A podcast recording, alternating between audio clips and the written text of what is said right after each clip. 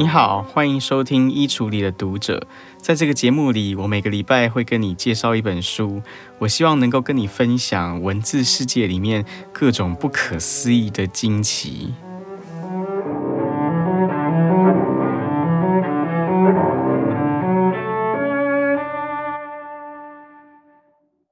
不知道你喜不喜欢搭火车？但是小时候的我是非常喜欢搭火车的。我猜很多人小时候都有共同的经验，就是搭火车是一个非常好玩的体验。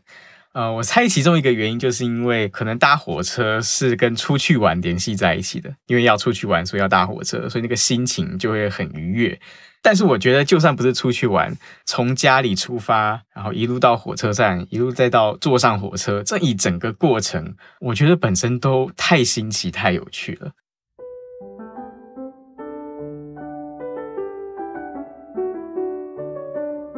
我小时候是住在台北市嘛，所以我最常去的火车站应该就是台北车站。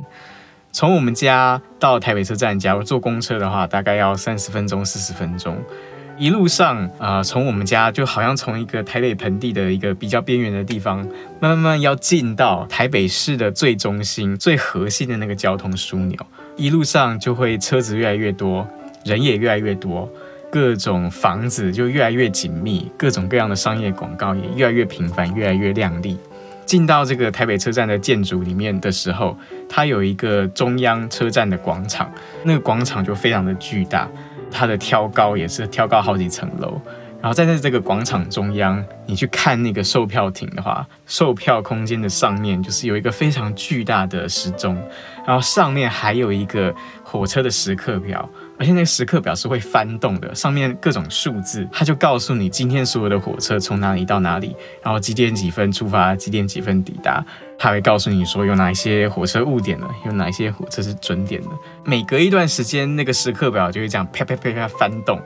非常精彩，非常好看，生活中从来没有看过那样的东西。等到买完票，你要去等火车的时候，那时候台北的火车已经地下化了嘛，所以你是要到台北车站的地下室的月台里面去等火车。那通常我们出发的时候，通常都是白天。可是因为它在地下室里面，所以你是感受不到阳光的，所以你会觉得好像进入到一个很奇幻，甚至很超现实的空间里面。因为你失去了方向感，你在一个地下室里面，然后你就看着月台上面，月台的旁边好像有四线还是六线的各种火车的轨道，沿着这个月台一路铺开来。可是你不知道说这些轨道它们到底从哪里来，要到哪里去，你可以充满了各式各样的想象。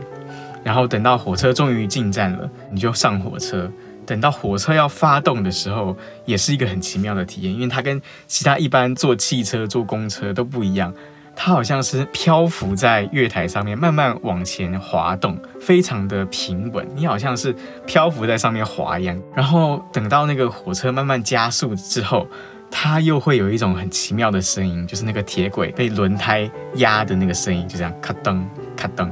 咔噔咔噔，那个声音又非常的迷人。然后小时候的我又很好奇，到底为什么火车会发出这样规律的声音？然后经过一阵子之后呢，火车慢慢会开始爬坡，因为火车本来是在地下空间嘛，它开始爬坡。但他终于要摆脱那个地下空间，他终于从隧道口出来，迎向阳光的时候，你会发现有一瞬间，那个阳光突然就洒进来，然后突然可以看到外面的明亮的白天的世界。这时候你就会看到旁边的栅栏，或者是最靠近火车轨道的那一排电线杆，这样唰唰唰唰，很快的往后退。好像都来不及看清楚到底旁边是什么样的景象，你唯一能够稍微看清楚的，可能就是稍微远一点的山，稍微远一点的田野。那这一整个视觉的经验，也是平常的时候不可能经验到的。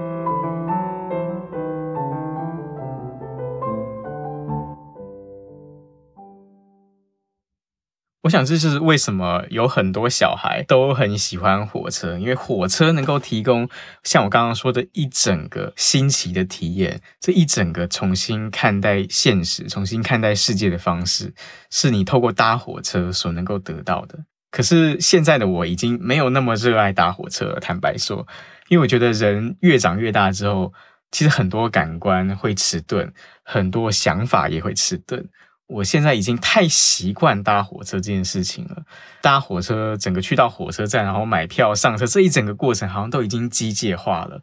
我好像已经失去了小时候最初搭火车的那一种非常好玩、非常新奇的那个感觉，好像已经找不回来了。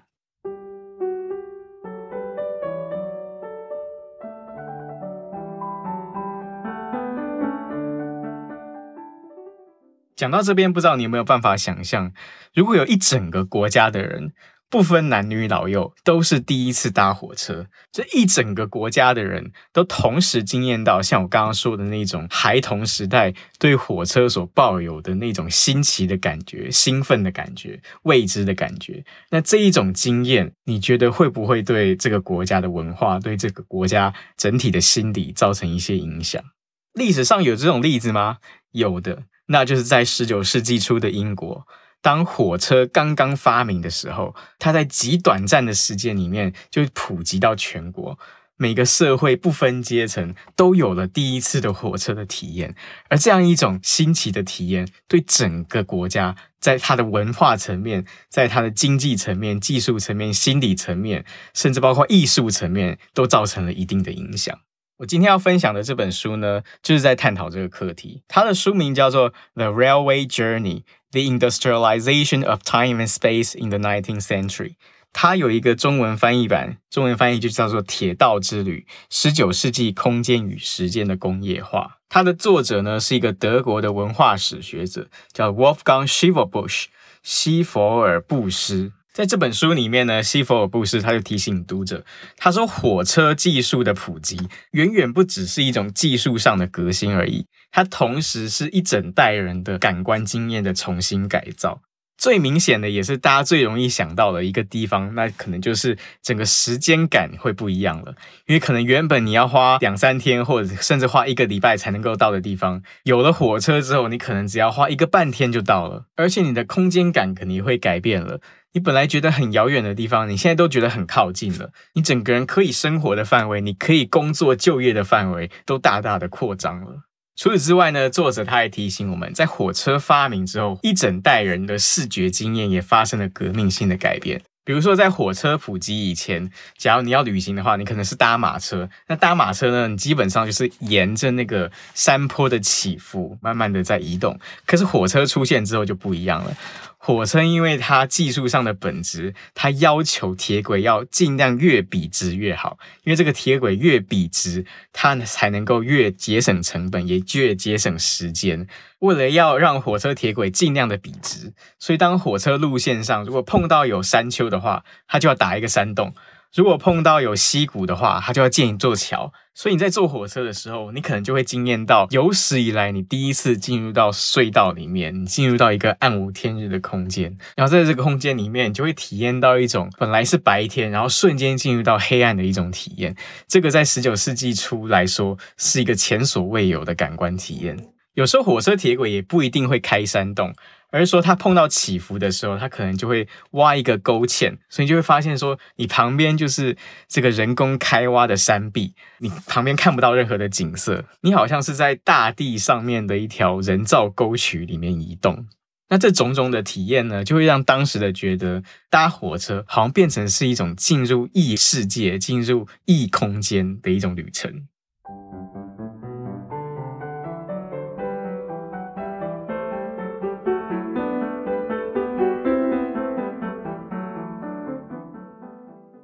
除此之外呢，搭马车跟搭火车在视觉体验上还有一个非常重大的差别，那就搭马车的时候，基本上你最能够看清楚的景色。当然，就是离你最近的景色，对不对？离你最近的花草树木，你是能够最能够看清楚它们的样貌的。可是搭火车的时候，情况就完全不一样了。你会发现，搭火车的时候，离你最近的花草树木，反而是你是完全看不清楚的，因为火车速度太快了，它在你眼前一掠而过，根本看不清楚是什么东西。反而你能够看清楚的是远方的景色，你好像只能够全景式的去把握你在火车上的视觉体验。而真正那些细节，真正那些比较靠近你的东西，都因为速度而整个模糊掉了。其实有很多艺术史家，他就指出，这种搭火车的视觉经验，跟十九世纪后半叶在欧洲兴起的印象主义绘画的潮流是有关系的。传统的绘画很重视物体细节的写实性，对不对？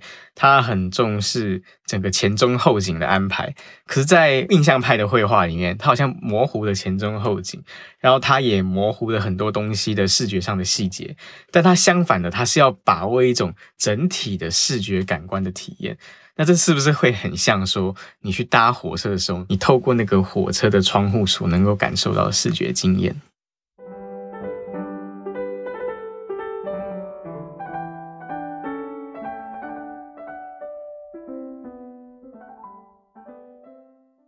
除了这种最直接的感官经验之外，其实搭火车整个铁路的普及，它也影响到当时英国人他们对于阶级的感受。为什么会影响到阶级的感受呢？一个原因就是因为过去的中下阶层，他基本上是没有什么机会可以坐马车的，所以假如他要长途旅行的话，他可能非常辛苦，他必须要用走的，或者他根本不能够长途旅行。可是火车普及之后，这一切就改变了。虽然说上流社会他们坐的车厢，跟中下阶层坐的车厢完全不一样，可是毕竟大家都是同样在同样一列火车上面移动，这个整个阶级性的感觉就慢慢慢慢模糊掉了。而且呢，其实我们能够从这个火车车厢的设计的演变过程，就能够看得出来，这整个阶级慢慢模糊的过程。其实我们知道，在最一开始的时候，英国很多上流社会的人士是不愿意搭火车的，因为他们觉得搭马车还是比较舒适自在，虽然慢一点。搭马车你不用受到铁轨的限制，你也不用跟其他不同阶层的人一起搭车，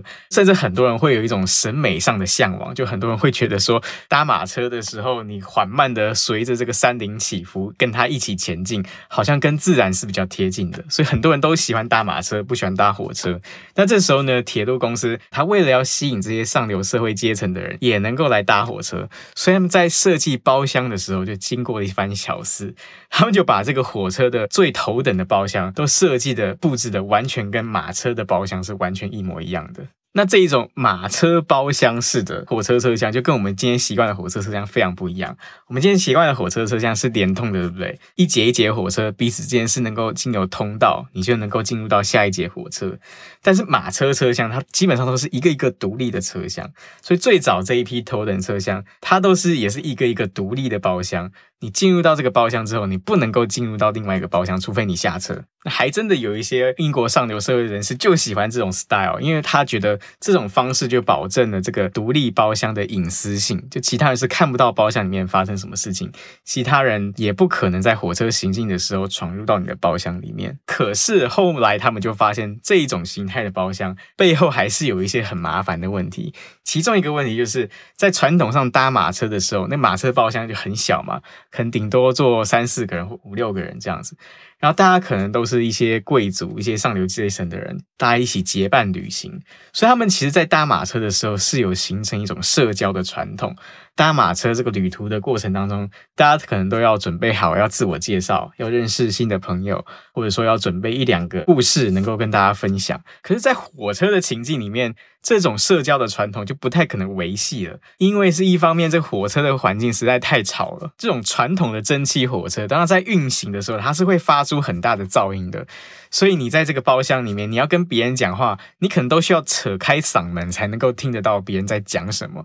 所以火车包厢其实是一个不太适合社交、不太适合谈话的一个环境。而且呢，在传统的马车旅行里面，那个马车旅行的时间是相对很长的，所以你会有比较充足的时间可以跟大家聊天，可以认识新朋友。也的确有不少上流社会是透过马车旅行来跟大家交朋友的。可是，在火车包厢里面，目的地很快就到了，或者说，假设你今天要搭十站才到目的地，可你旁边坐的那个人，他可能搭一站、搭两站，他就要下车了。你跟他自我介绍都还没讲完，他就要走了，那怎么能够社交呢？所以很快，大家在火车包厢里面，虽然它长得跟马车包厢一模一样，可是，在火车包厢里面，大家是不会社交的。可是不会社交就很尴尬，因为马车的包厢基本上是大家会面对面坐着，你抬起头就看到另外一个乘客坐在你面前。然后，假如你不讲点话、不社交的话，又很奇怪。这很尴尬。那这时候怎么办呢？聪明的商人为了要赚钱，聪明的商人就想到了聪明的办法来解决这个问题，那就是他们在火车站就设立了一些租书店。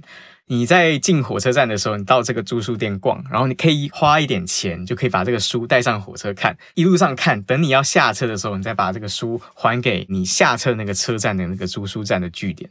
然后呢，因为你手上有书嘛，你就读这个书，所以就可以理所当然的，你不需要抬起头来面对别人的眼神，就专注在读你的书就好了。所以很多人可能都想象不到，其实火车铁路的普及对出版事业还曾经有过一定的帮助。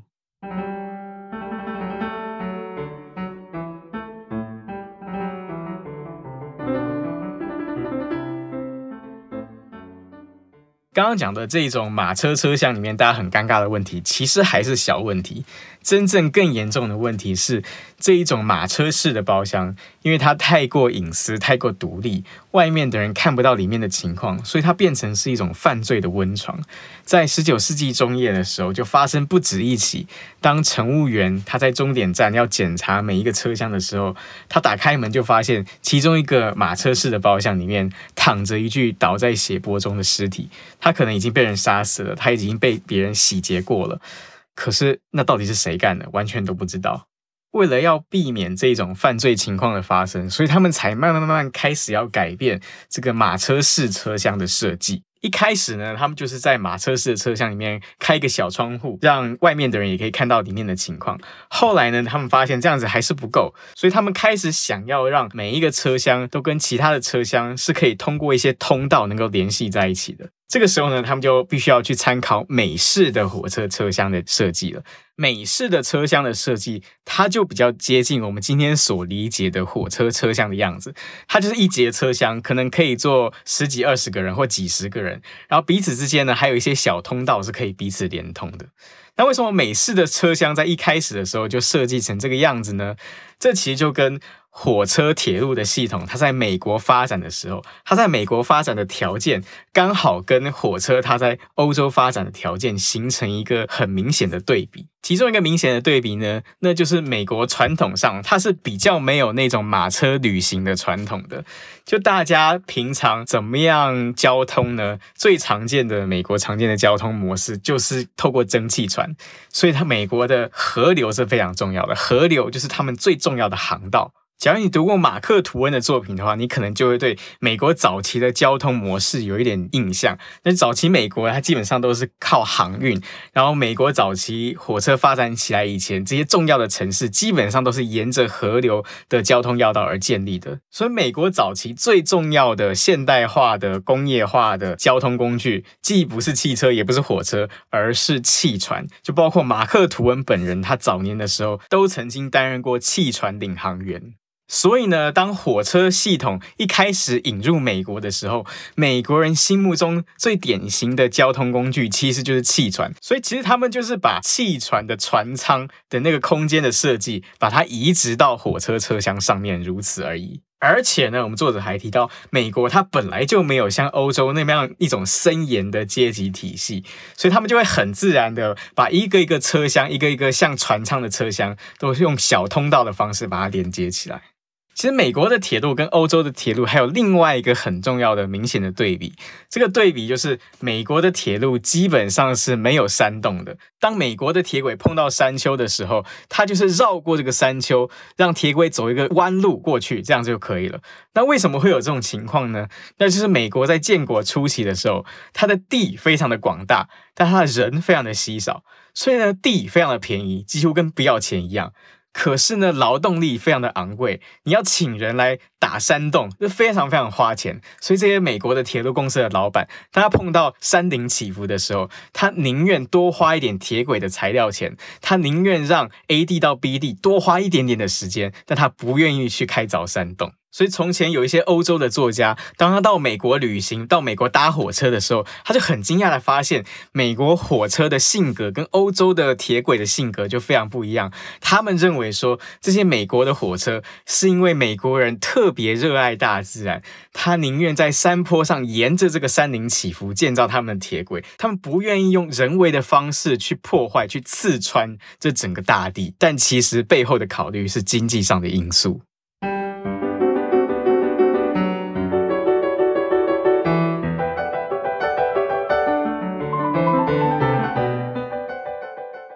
那我们说到经济层面呢，就不能不提，其实整个火车铁路系统的兴起，它也彻底的改变了欧洲人他对经济模式的想象。传统的交通运输的经济模式，它是一种分散式的模式。就比如说我马车旅行，我需要道路，对不对？那可能会有某一个 A 公司，它出来承包这个道路铺设的业务。道路铺设好之后呢，他就跟你收过路费就行了。然后你要租马车的时候，你可能会去找 B 公司跟他租马车，然后你可能会另外再去找一个马车夫雇佣他来帮你驾驶这个马车。这 A、B、C 彼此三方之间是不会连通的。A 公司它只管道路就好了，它不会去管你说你要用什么样的车子在道路上跑，它不会管你说你什么时间点要从 A、B 到 B、D。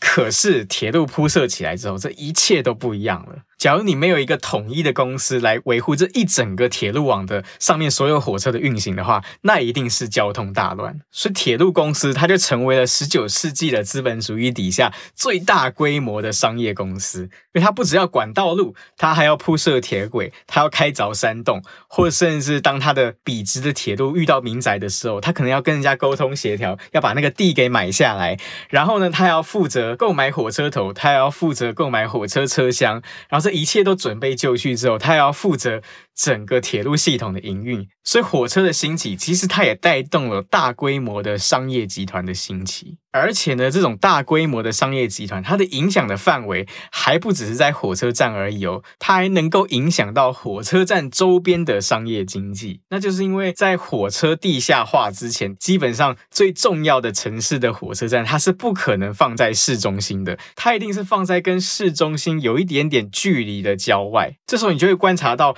原本的商业经济区，它的中心、它的核心，可能就会慢慢慢慢转移了。它可能就会慢慢转移到跟火车有关联的交通要道上面。而且呢，这些在铁道周边新兴的这些商店，它的整个营运的逻辑也跟传统不一样了。它不再那么样需要去打造一种恰当的合一的邻里关系，它反而会需要很多的人潮。它甚至可以允许你去逛它的店，它不会管你要不要买它的东西。那就是因为人流对它来说才是最重要的。有足够多的人来逛它的店，就能够产生足够多的利益。所以呢，这个时候它能够把它的成本压得很低很低。但它要吸引足够多的人来参观它的商店，所以我们就会看到火车铁路的兴起，它其实一方面也带动了大规模的商业集团的兴起，或大规模的商店的兴起。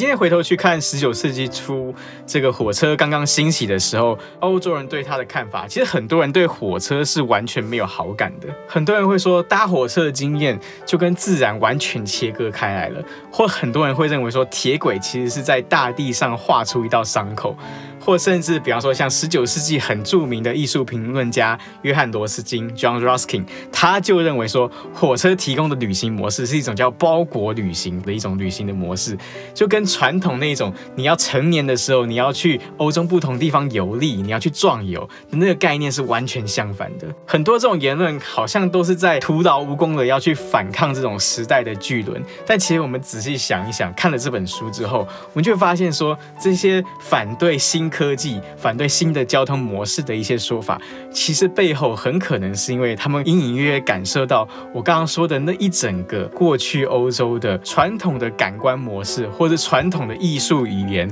传统的文化生活、传统的阅读模式，甚至传统的经济模式，都已经永远的被改变了。他们也许并不一定真的是在反对这种新科技的出现，也许他们其实只是在对这种已经永远的逝去了的传统的生活世界在对他做最后一次的哀悼。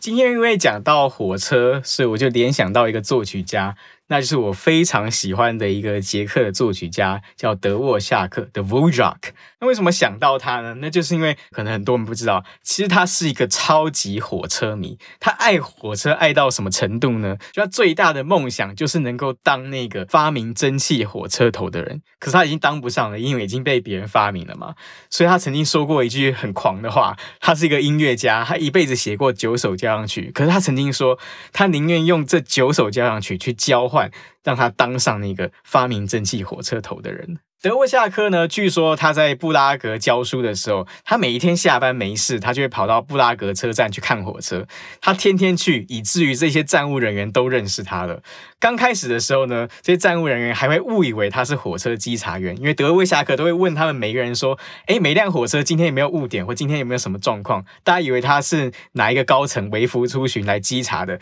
后来才发现，原来他就是大作曲家德沃夏克。德沃夏克他人生有三年的时间是在纽约度过的，因为那时候美国刚刚成立国家音乐学院，他就被这个国家音乐学院邀请去当他们的院长，所以他在纽约住了三年。在纽约的期间呢，其实他人生过得也算蛮惬意、蛮快乐的。他甚至在这个时候呢，他就写作出他人生当中最著名的一首交响曲，也是他人生中最后一首交响曲，就是《新世界交响曲》。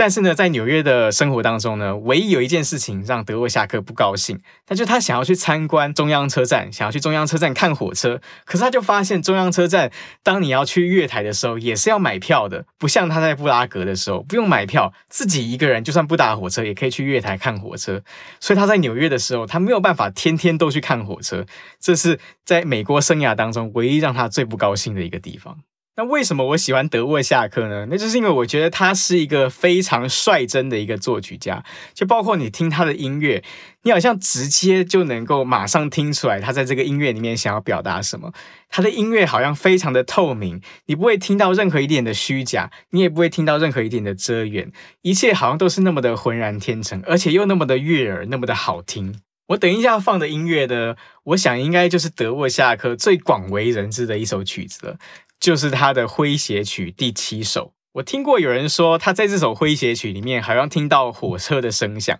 就他觉得这个诙谐曲的节奏有一点像是火车车厢在那个空咚空咚的时候的那种声音。但坦白说，我是没有听出来，而且我怀疑这是穿凿附会。但无论如何，我相信你跟我都会同意一件事情，那就是像我刚刚说的。德沃夏克他的风格，他非常的透明，他非常的直率。你一听这个音乐，你好像马上就能够明白德沃夏克他要表达的是怎样一种感情。